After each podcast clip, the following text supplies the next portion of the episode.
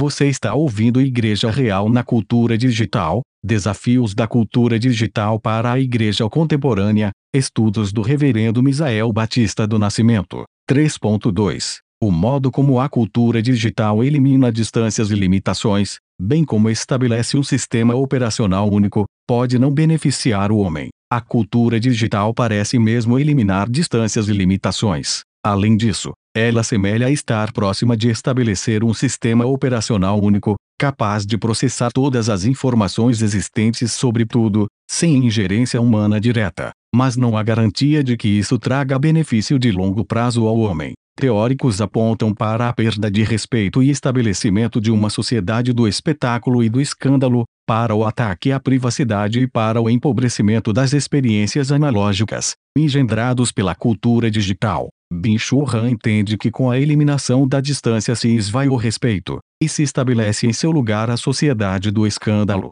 No trato respeitoso com os outros, controlamos o nosso observar.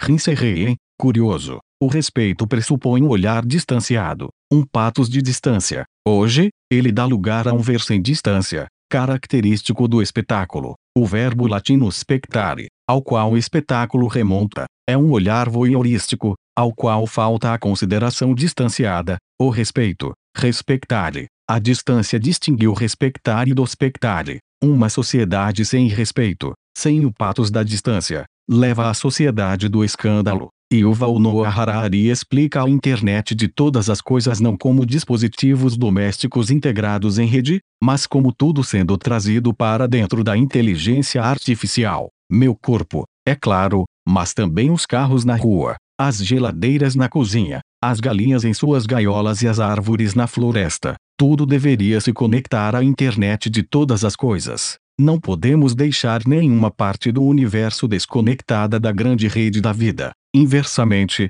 o maior dos pecados é bloquear o fluxo de dados. O dataísmo é o primeiro movimento desde 1789 a criar um valor realmente inovador, o da liberdade da informação. A ideia de liberdade da informação parece auspiciosa, mas bate de frente com o direito à privacidade. Como esclarece Harari, esse novo valor choca-se com a tradicional liberdade de expressão, ao privilegiar o direito da informação de circular livremente em detrimento do direito dos humanos de manterem seus dados para se impedirem sua movimentação. Por fim, a coação por publicação e compartilhamento modifica o modo como processamos as experiências. Experiências não têm valor se não forem compartilhadas e, não precisamos na verdade não podemos, encontrar significado em nosso interior.